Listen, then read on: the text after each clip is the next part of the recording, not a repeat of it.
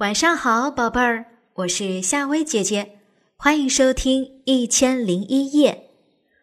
如果想听到夏薇姐姐更多的睡前故事，宝贝们可以在喜马拉雅上搜索“夏薇姐姐的睡前故事”。今天我们要讲的故事是《彩色的小汽车》。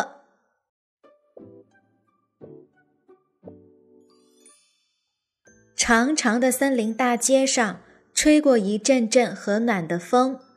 忽然，飞来了一辆彩色的小汽车。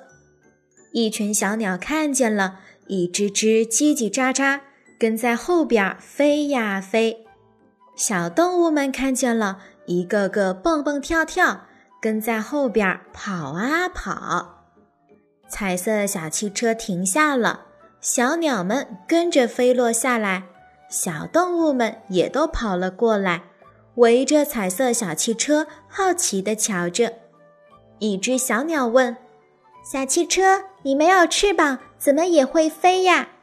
小汽车说：“我本来就是一朵彩云，当然会飞呀。”一只小鹿和一只小山羊问：“小汽车，我们想坐一坐，好吗？”小汽车说：“好啊，你们上来吧。”一只小白兔和一只小松鼠也问：“我们也想坐一坐，行吗？”小汽车说：“行行，你们一起上来吧。”小汽车打开了车门，大家坐进了汽车里。彩色的座位软绵绵的，坐着真舒服啊！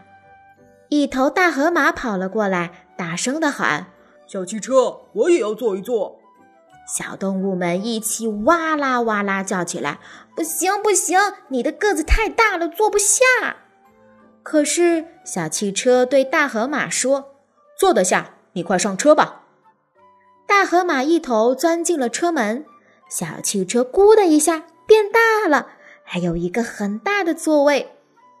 大河马坐上了大座位，对小动物们说：“对不起，没挤着大家吧？”小动物们摇摇头，他们很奇怪呀，小汽车怎么变成了大汽车呢？